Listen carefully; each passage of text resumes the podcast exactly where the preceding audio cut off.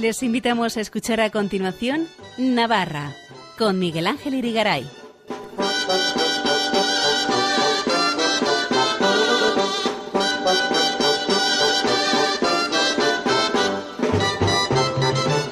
Noches amigos oyentes de Radio María, bienvenidos a este programa Navarra en su edición del lunes 24 de octubre de 2022, en la que vamos a prestar atención al fallecimiento en fatal accidente de tráfico de un joven sacerdote de la Archidiócesis de Pamplona Tudela, Renato Nahuel Bettini, procedente de Argentina, del camino neocatecumenal, quien murió el pasado domingo con 29 años y recién ordenado sacerdote el último mes de junio. Escucharemos la homilía que el arzobispo de Pamplona Tudela, Monseñor Francisco Pérez, pronunció con ocasión del funeral oficiado por su alma en la capilla de San Fermín de Pamplona, el jueves se ofició en la catedral otro funeral con presencia de los padres del finado venidos desde su lugar de procedencia, como decíamos, Argentina. Luego vendrán las Jotas con Elena Liache y por último recuperaremos un audio emitido aquí en 2012 en el que nuestro experto en historia, tradiciones y costumbres de Navarra, Fernando Walde, nos ilustraba de la mano del compañero y amigo Javier de Abajo sobre la figura del padre Cipriano Barace, misionero y mártir jesuita navarro, considerado padre de la patria de Bolivia. No se lo pierdan, empezamos. Dime, dime por qué yo, que un día te dejé, me escondí de tu voz y de tu lado escapé Dime, dime por qué a mí me llamaste a ser sacerdote de Dios, portador de la fe. El pasado domingo terminábamos el día con la dura noticia del fallecimiento en accidente de tráfico de un joven sacerdote de 29 años, Renato Nahuel Bettini, de la Archidiócesis de Pamplona Tudela, formado en el seminario Redentoris Mater de la capital navarra, el seminario del Camino Neocatecumenal y recién ordenado presbítero en junio. Vamos a escuchar la homilía pronunciada en el funeral por su alma oficiado en la capilla de San Fermín por el arzobispo de Pamplona y obispo de Tudela, Monseñor Francisco Pérez me escondí de tu voz y de tu lado escapé. Dime, dime por qué a mí me llamaste a ser sacerdote de Dios, portador de la fe.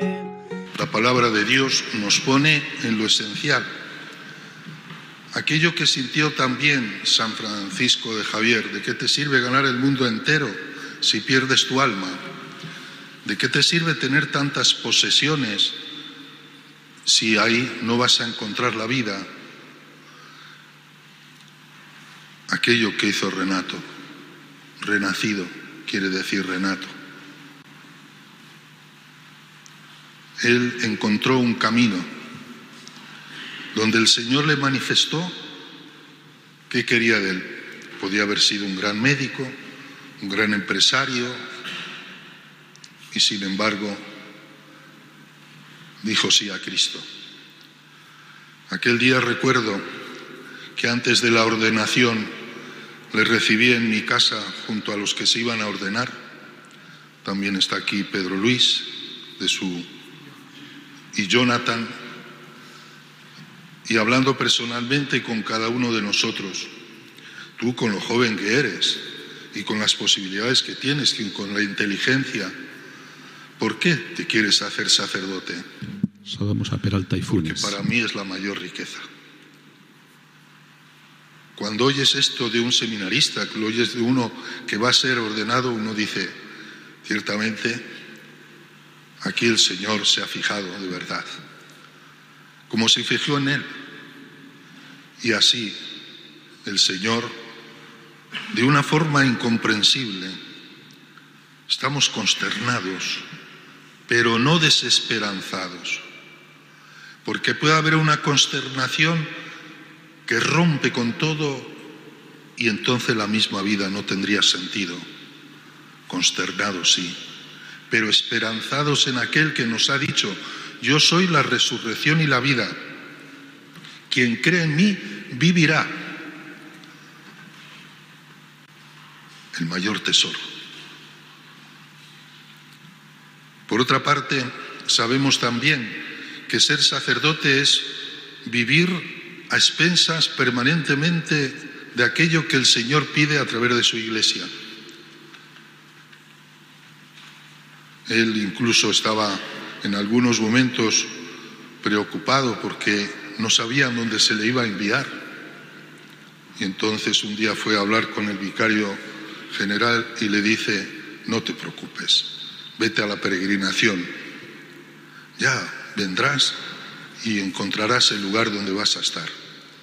Estaba como deseoso de saber dónde podía servir mejor a la iglesia pero él se fue de peregrino con los jóvenes y después se le dijo, pues vas a ir a Peralta y a Funes, junto con Jorge Tejero, el párroco. Y es hermoso ver también, cuando ves a los sacerdotes que están unidos, que, están, que confraternizan, que viven así con esa disposición de saber que tienen en su vida el mayor tesoro, ¿O no es verdad que hoy el mundo está necesitando a Cristo? ¿O no es verdad que hoy el mundo está necesitando una vida, como dice Él, os he dado vida y vida en abundancia? ¿O no es verdad que hoy el mundo necesita paz? Y esa paz que viene de aquel que nos dice, yo he venido para esto, para que tengáis vida y para que tengáis paz. Y ahí está el sacerdote. Y nos podemos preguntar qué poco tiempo ha estado, ¿verdad? ¿Y los designios de Dios? ¿En qué manos estamos? Qué bien lo cantábamos en el Salmo, ¿verdad? Él nos ha creado y nos ha hecho suyos. Cuando el hombre se hace propiedad de sí mismo, pierde la identidad a la que está llamada. Dios me ha creado y me ha hecho suyo. Sí, 29 años. También hoy muere otro, don Alfredo, 90 años. Al final, ¿qué es lo que queda? Saber que somos propiedad de Dios, no nuestra, sino de Él. Y por eso yo quiero deciros a todos vosotros, y de un modo especial a la familia, no tengáis miedo. Sí, lo sabemos, tenéis en vuestro corazón un dolor, pero ese hijo vuestro no se ha perdido, está en Dios y vive, porque Cristo nos lo ha prometido. Yo soy la resurrección y la vida. Y esto, sabiendo lo que es el dolor, al menos hay un alivio que deseo tengáis en vuestro corazón, queridos padres, queridos, querida familia, queridos todos los que estamos aquí en esta celebración y tal vez otros que nos oyen a través de estos medios de comunicación. La vida tiene sentido porque Dios ha apostado por nosotros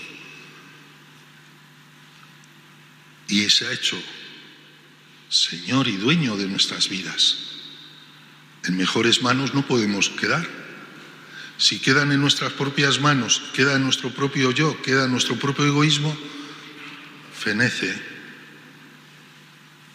y vivimos sin esperanza. Pero tenemos esperanza y la esperanza nos la da Cristo. Y por eso nos dice, ¿para qué te sirve acumular en la vida?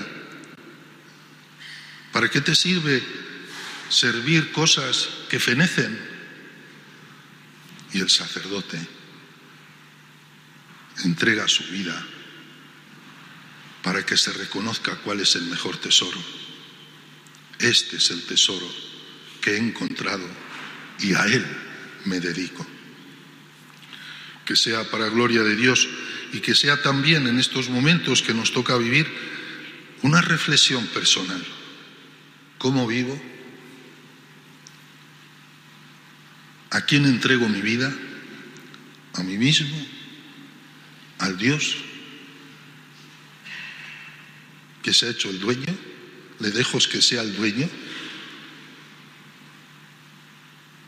Y por otra parte, yo no sé cuándo el Señor me va a llamar. A uno le ha llamado a los 28 años, al otro los 90. Y si sentimos la muerte de un joven, ya de un mayor también, pero siempre el Señor nos va a llamar a la hora que menos pensemos y a la edad que menos pensemos.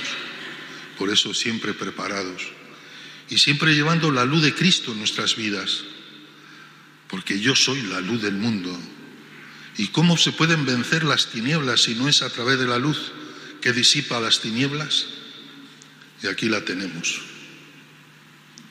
en este cirio que refleja la luz que es Cristo. Yo soy la resurrección y la vida. En Él pues depositamos todo aquello que tenemos y pedimos de un modo especial para que esa luz haya sido ya plena y total en Renato y en don Alfredo. Que la Virgen María, ella que siempre está ahí y que yo esta mañana rezaba y la decía, Señora, habrá sido la primera que haya recibido a Renato ayer después que el rector del seminario Redentoris Mater estuvo en los últimos momentos de su vida y le dio la unción posteriormente. La Virgen, estoy seguro, que habrá ido a las puertas del cielo y le ha dicho, Renato, vas aquí a pertenecer al reino de Dios. Y a don Alfredo, ya pasa a pertenecer al reino de Dios. Qué hermoso es vivir en fe, esperanza y caridad. Sí, condolencia, pero al mismo tiempo certeza. Cristo es la vida. Escuchen en Radio María Navarra con Miguel Ángel Irigaray.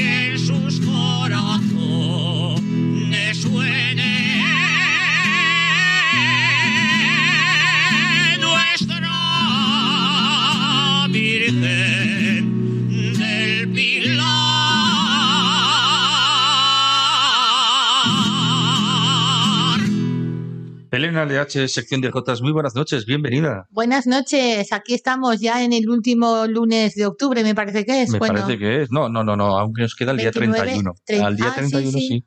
el día 31.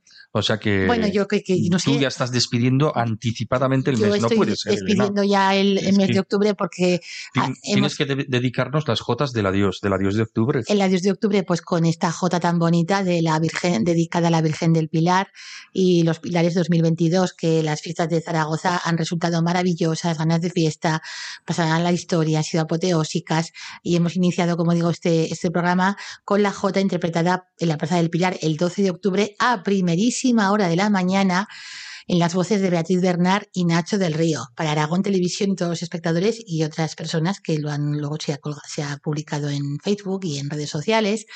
Y la J que dice así, nuestra Virgen del Pilar, esta J se merece, que la copla ronda al aire y en sus corazones suene. Y estamos en otoño, época del año en Navarra que tiene mucho encanto, paisajes, colores, Pirineo Navarro, Selva del Irati, Sierra del Alar, Urbasa, hojas, luz de otoño, vinos, bodegas. Y ese final de fiestas que luego también finalizaremos con el fin de fiesta con esa otra canción de Diego Urmeneta, que también actuó de forma maravillosa en el, en el fin de fiesta, como digo, de las fiestas del Pilar, y que resultó apoteósico también su actuación para Radio Aragón. La Plaza del Pilar abarrotada y él allí actuando y lo, lo de verdad es que luego la escucharemos porque me envió un vídeo Diego Urmeneta de Castejón y, le, y resultó fantástica. Así como fue muy emotivo, el Día del Pilar, un día muy emotivo, diga, digamos también espiritual, si se puede expresar así, de esta manera, con José Luis Lizarraga, invidente desde los 14 años, y como fuimos joteros de la Escuela de Jotas de Buñuel y de Gracia Navarra, entre otros, homenajeamos en Añorbe al compositor ciego y autor de la prolija obra, que es la Jota, entre otras, la Jota que hizo San Fermín llorar. Y estuvimos una mañana preciosa, es un rostro humilde, como bien nos, nos en la crónica de Navarra de Pilar Fernández Larrea, un rostro humilde que enmarca el semblante de un hombre bueno.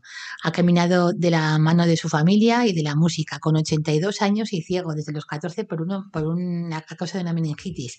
Compositor y de numerosas obras y estuvimos el miércoles 12 de octubre en Añorbe un, una maravilla, un día precioso y sobre todo también, como bien comentaba María Herrera, muchas veces los actos sencillos son los más eh, elegantes y los más bonitos, esos con los que tanto se disfrutan. Y José Luis Arraga, pues estuvimos que es historia de la viva, viva de la J Navarra y sus composiciones, sus composiciones han cruzado fronteras. Y por lo tanto, yo eh, elaboré un guioncillo y, y vamos a escuchar la J de, del mismo autor de Lizarraga que dice, me roba el corazón, si rodando por la vida me roba el corazón, a ti Navarra del alma no te faltará mi amor. Después a, se graba mi alocución y finalizamos con una J de Felicio Murillo, de Murillo el Fruto, que dice así y así se la dedicamos, que dice, que lo tengo por aquí, es José Luis Lizarraga, un autor de gran valía salen de su corazón jotas llenas de alegría.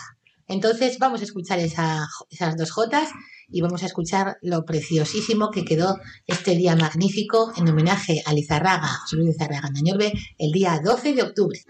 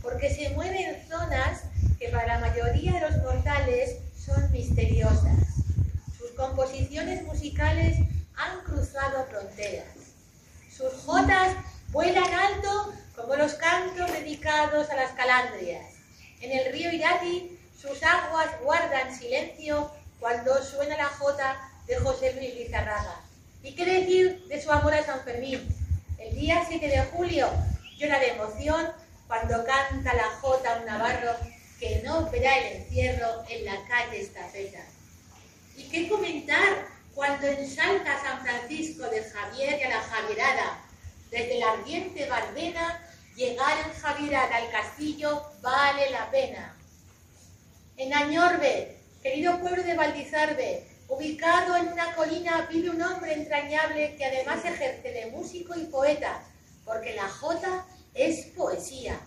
Y en Añorbe nace la jota navarra clara y sincera, que se expande por el mundo del sentimiento. Gracias, José Luis, porque eres un maestro de maestros, una persona sencilla, como suelen ser los grandes hombres y los grandes joteros y joteras. Gracias, José Luis, por todo lo que has hecho y haces por la jota. Tus amigos joteros y joteras dedican esta composición del murillés Felicio Murillo. Es José Luis Lizarraga un autor de gran valía. Salen de su corazón jotas llenas de alegría.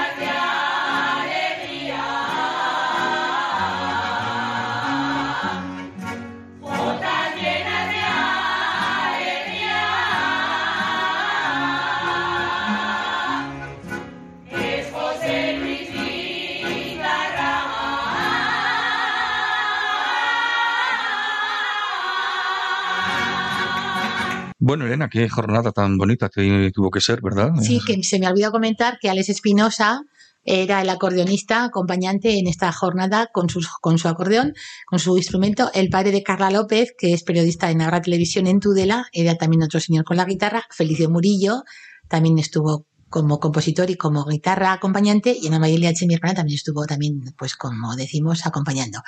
La chica de la pandereta que soy yo, la, la del discurso que soy yo, casi lo hago institucionalmente, casi, y la que dirigía todo el cotarro, digamos, toda la actuación y todo el evento y todo el día precioso es María Herrera de Tudela. Porque la que se te oye eres tú, Sí, ¿verdad? bueno, eh, estuvimos hablando ya, pues mira, podemos dedicar el texto hacia la mitad y quedó precioso, muy bien. Así que vamos a dedicar estas jotas a la familia Marín de Buñuel, que en Añorbe coincidimos en este homenaje a Lizarraga, que nos comentaba su madre que una de sus hijas se encuentra en Varsovia y allí con una beca Erasmus y demás, hace unos pocos días se dice que entonó una jota en una plaza céntrica con unas amigas, cantó una jota en Varsovia. Bueno, bueno. También dedicamos Qué a internacionales, ¿verdad? Muy bien. Que somos ya. también dedicamos a Roberto Baurre, de Zaragoza, que vive en Buñuel y escucha este programa.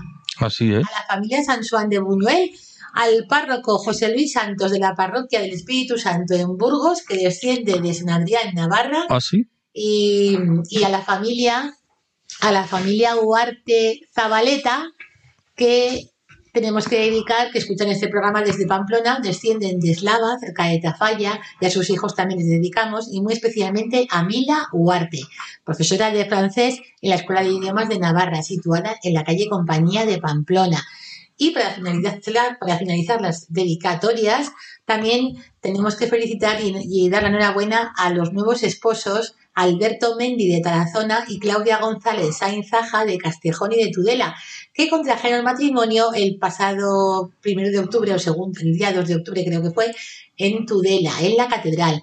Y ahora se encuentran de viaje de novios por Argentina y Brasil. Bueno, bueno, bueno, qué viaje, ¿no? Tan chulo, ¿no? Precioso. Y bueno, vamos a recordar también, destacar los grupos de Jotas que han actuado aquí y allá. La Casa de Aragón en Pamplona, dirigida por Pilar Mendy, ofreció sus Jotas en la iglesia de San Nicolás con motivo de la fiesta del Pilar.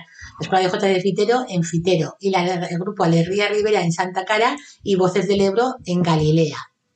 También destacar el certamen de Jotas de de Cortes, Cortes, portal de la J Navarra. Nos comentaba María, no, Soraya Castellano en este caso, nos comentaba que presenció un público enorme, muy, muy majo, el certamen de Jotas en Fontán Retegui de Cortes. Los joteros y joteras fueron acompañados por la rondalla de, de la Ribera, como Francis Ru Pérez de Castejón, Manolo Fernández de Rincón de Soto, Marcos Pérez de Alfaro, Ainara Martínez y Diego Moneta de Castejón. Y el jurado fue Ainhoa Aznar de Tudela, Iñaki Martínez de Castejón y José Félix Garri de Funes. Es muy positivo que sean personas que hayan interpretado sus jotas y cantado y que luego participan como miembros de jurado. Eso está muy bien porque, claro, no, no, no desmerecemos a los demás, ¿sabes? Pero es muy bueno que tengan un- una carrera de música o lo que fuera, ¿no? Claro, claro. Relacionado con la jota o lo que, lo que fuera. Mejor con estudios musicales, ¿no? y fueron aquí resultado de, pues los campeones fueron Blanca Fernández y Lucía Pereda, Alejandro Espinosa y Lorena Gil. En los solistas adultos fueron Carolina Milagro y Paula Antón, Laura Sesma, dúo adulto Carolina Milagro de Tudela y Laura Casanova también de Tudela. Y también estuvieron, el tercer premio fue para Antonio Jiménez de Bagués y Anabel Angós.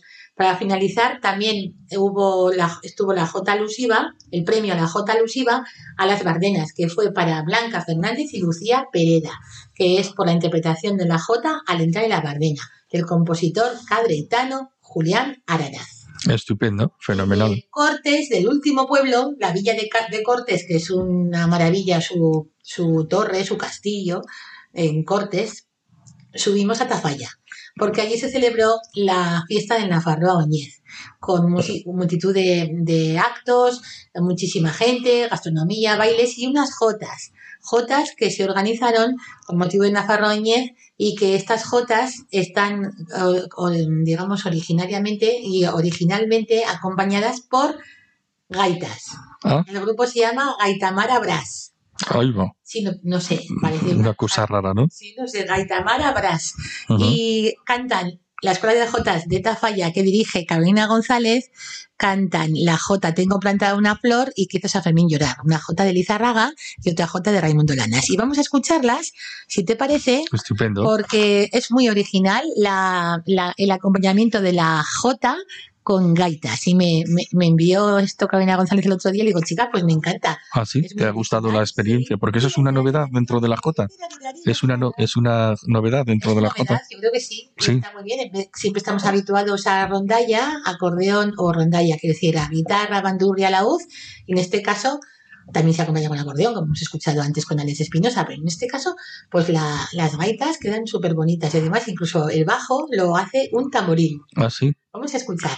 La J dice, tengo plantada una flor, y la siguiente, que hizo San Fermín llorar. Son dos Son seguidas. dos Jotas seguidas. Canta la Escuela de Jotas de Tafalla y también solista Lorena Jiménez González, de Tafalla también.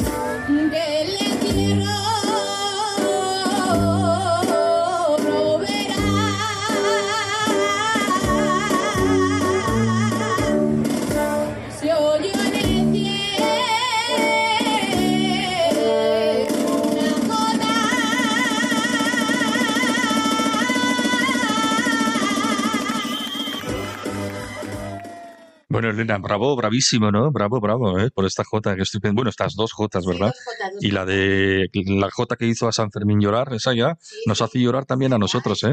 De emoción, ¿verdad? Lizarraga, el otro día María Herrera también se la, se la dedicó al, al mismo compositor, el mismo autor, allí en, en Añorbe.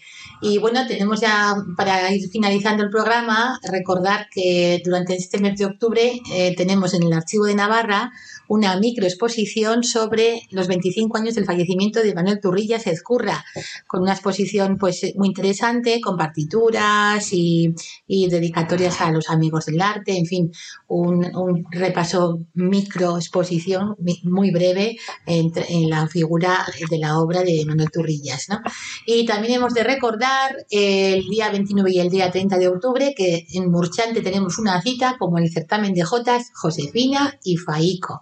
Categorías Benjamín, infantil, juvenil, adulto, adulto profesional. El día 29, a partir de las 4 de la tarde, interviene en la categoría de Benjamín, infantil y juvenil. Y el domingo 30 a las 7, adultos, amateur y profesionales. La J tiene una cita muy hermosa en la Casa de Cultura de Murchante. Me parece que es el sábado 29 cuando cambiamos la hora. Creo que sí, las 3 o las 2. Me parece que sí. Bueno, no sabes, ¿no te acuerdas? No lo sé. Vamos a mirar por... Yo no lo sé. Tengo que mirar el calendario.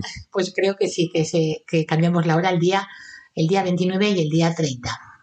También hay que destacar, eh, finalizando ya, en Murillo de Fruto que tenemos el 5 de noviembre, en el Salón de Actos de, de la, de la Villa Ribereña, un gran festival de Jotas, certamen, o no certamen, festival Memorial Raimundo Lanas, y este año la Comisión de la Jota que preside Felicio Murillo homenajea a José Félix Graz, Graz espera, que me, que me no, no, sí, Félix Gracia. No José Félix, Félix Gracia. Y José Antonio Pérez Caro. Chica, Mm. que tengo aquí un lío de nombres y apellidos. Intervienen Soea Castellano e Iñaki Martínez de Castejón, Lorena Jiménez y Aroa Osés de Tafalla y Peralta, Paula Antón de Milagro, Claudia González y Sandra González de Castejón y de Tudela, Alex Espinosa, Laura Sesma y Joseba Montesinos de Castejón, Corella y Huarte, María Herrera y Sandra Miranda de Tudela y Davinia Martos de Castejón. La Escuela de Jotas de Murillo Fruto y Carcastillo que dirige Claudia González, eh, eh, pues eso, finaliza el festival como fin de fiesta y acompaña todo esto la rondalla tafallesa. ¿Y, ¿Y qué más? Ah, pues tenemos la memoria histórica que el día 5 de noviembre a las 8 de la tarde en el Teatro Gallarre de Pamplona eh, tenemos un, tienen un recuerdo y un homenaje a los fusilados de la Guerra Civil Española. Organizado por la Comisión de Memoria Histórica, habrá discursos y canciones. La J Navarra, representada por Natalia Martínez Quintana de Ribaforada, que interpretará jotas dedicadas del compositor Santiago Urtubia. Y fíjate, la cosa, la J por excelencia de Ángel Muñoz también se va a escuchar en, en el Teatro Gallarre, en homenaje a esos fusilados de la guerra, sobre todo especialmente en las partidas reales. Y además es que esta J fue presentada en el Teatro Gallarre en la primavera del año 1978, del siglo pasado. Y curiosamente, la, la, va- a volver a interpretar, a presentar Natalia Martínez Quintana eh, el 5 de noviembre de este, de, este mes, de este año en el Teatro Gallarre. Esto lo tengo recogido en mis conferencias sobre la J con historia, Jotas con historia. Y esta J dice así. Dos, se claveles que allá en las Bardinas nacieron se regaron con gotas de sangre.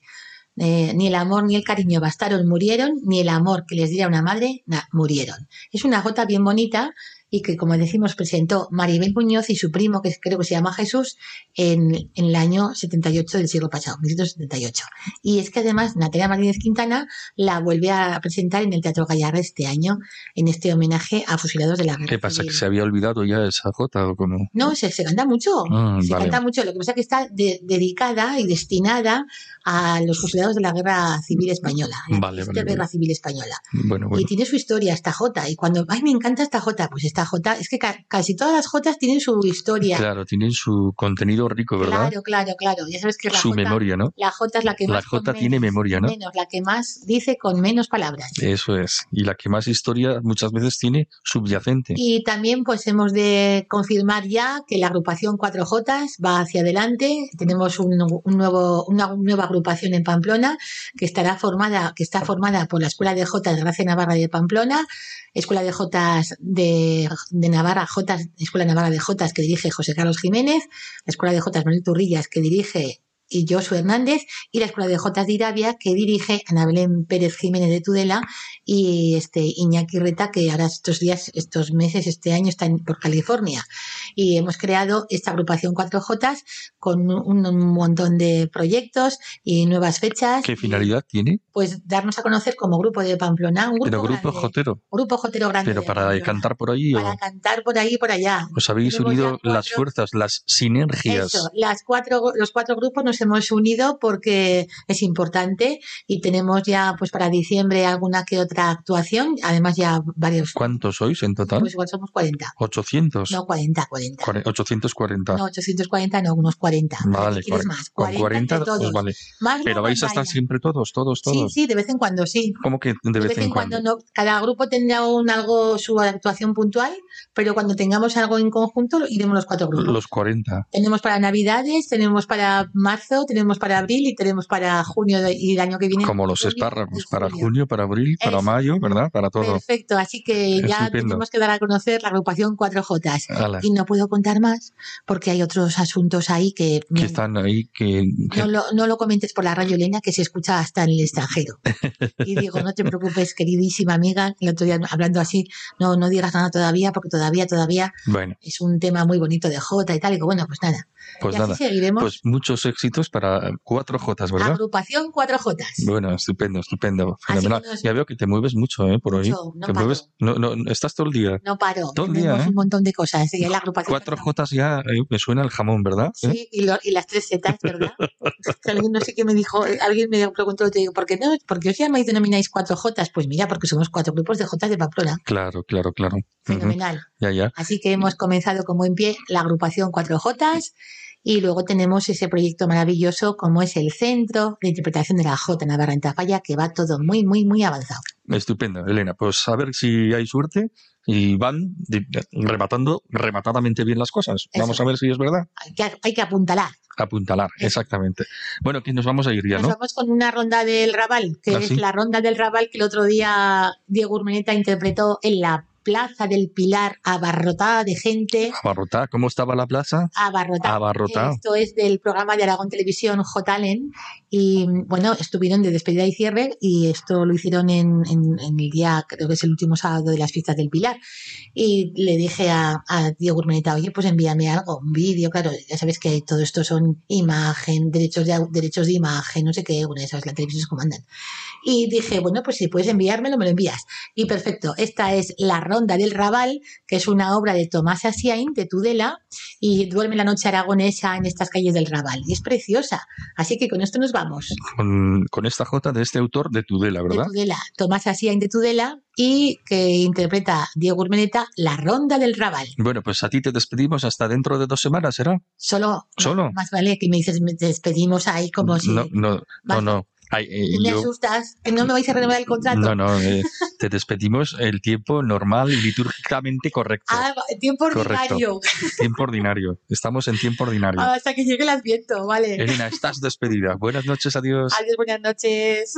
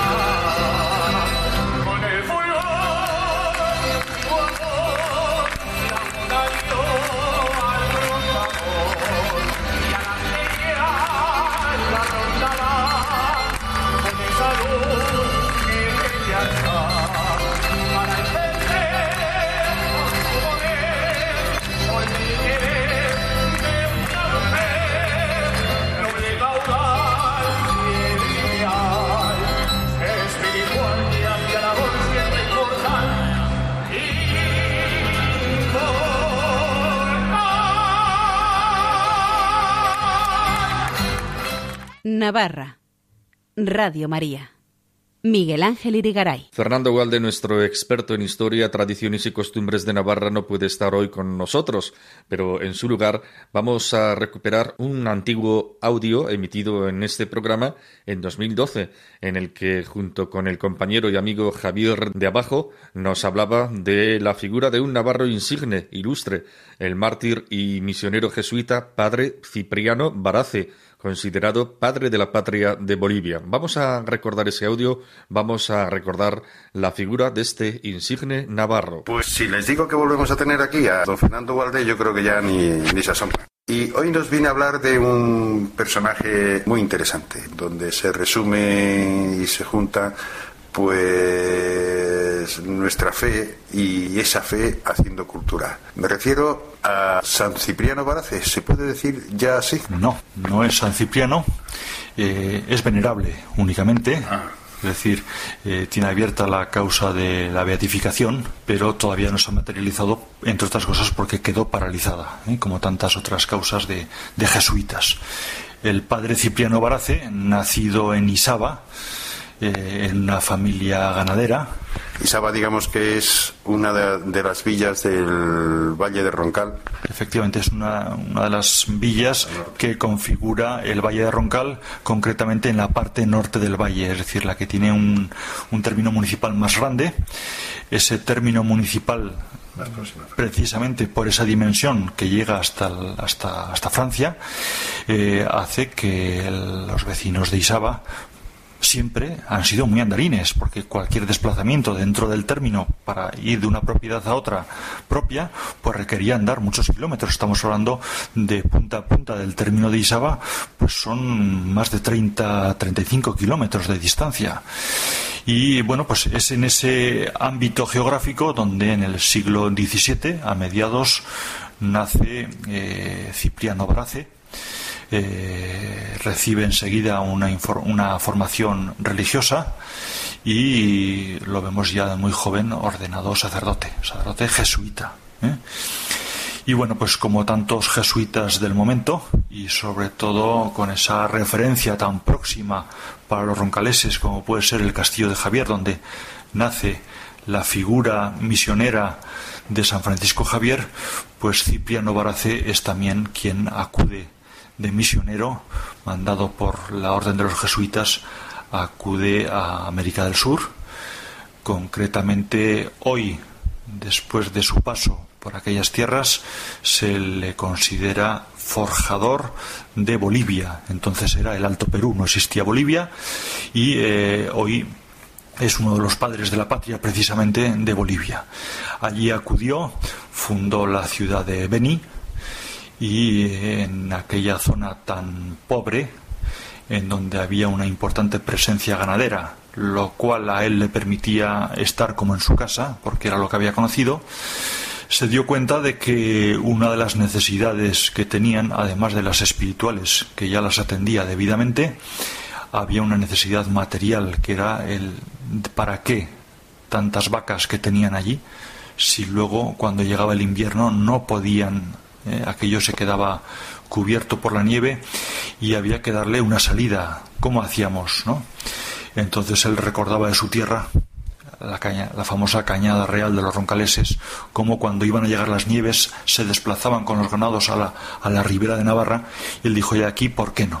¿Eh? Y ahí es donde Cipriano Barace coge a todas las vacas, cientos de vacas, y eh, sobre, así como aquí en el Valle de Roncal, al frente de los rebaños se ponen unos chotos, ¿eh? unos machos cabríos con unos cencerros grandes que hacen de guías, pues allá se pone un toro, el toro match que se llama.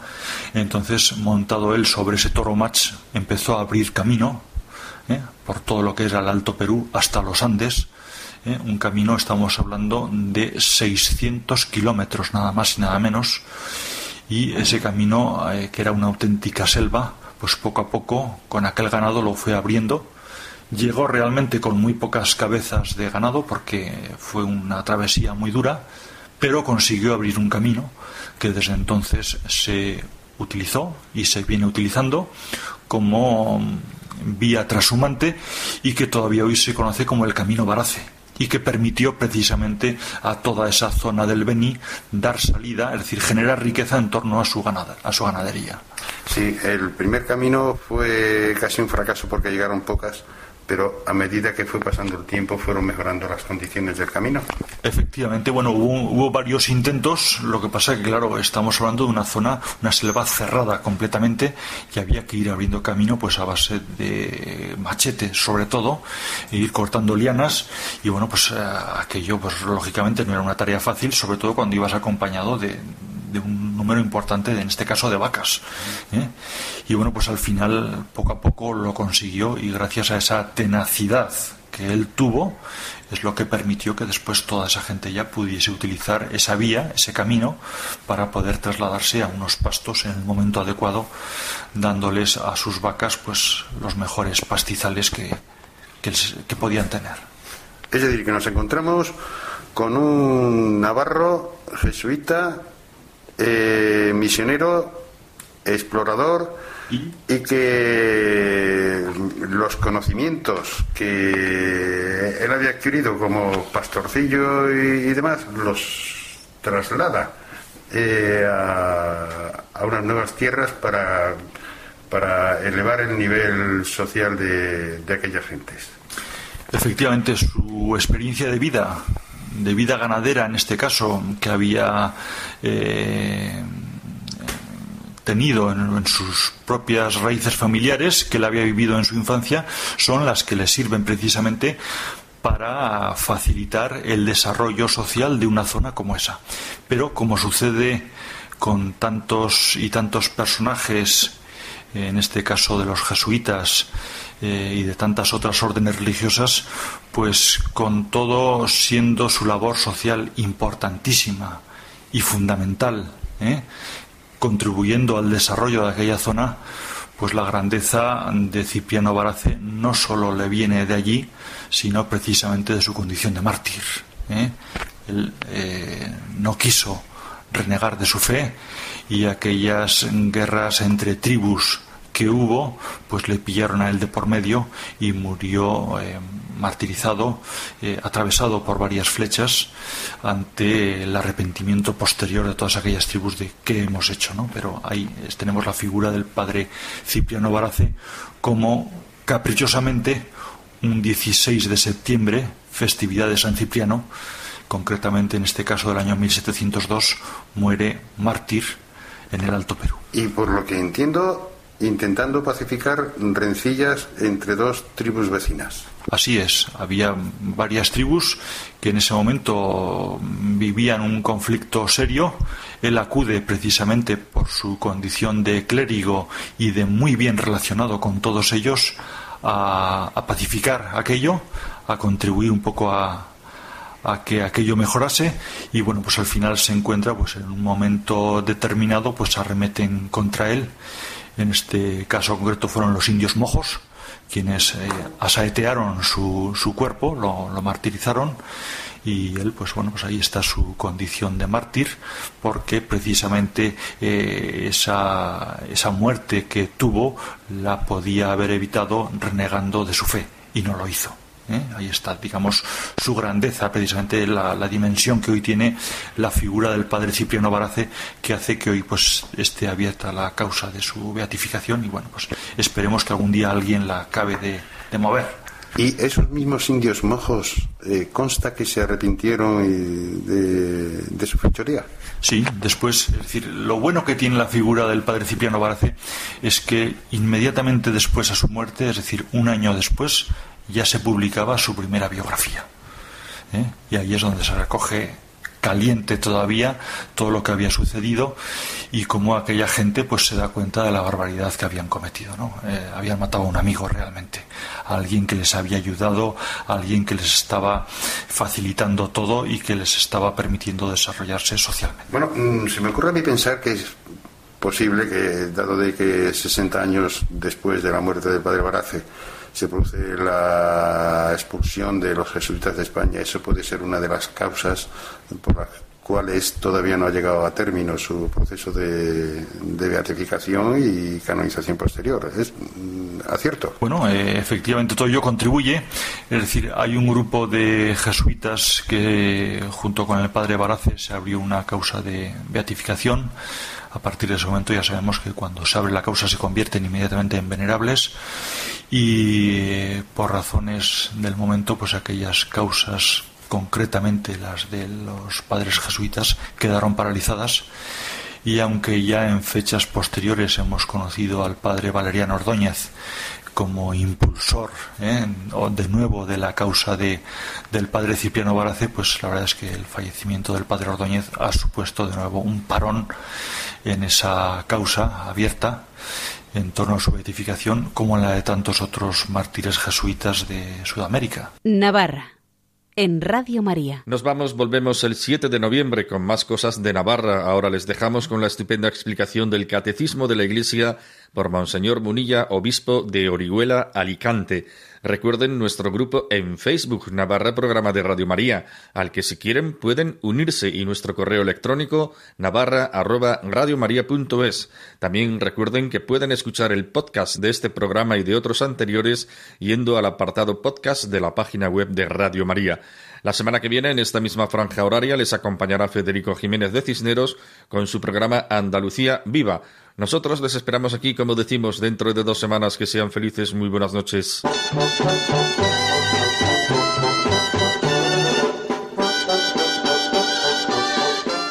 Y así finaliza en Radio María, Navarra, un programa que dirige Miguel Ángel Irigaray.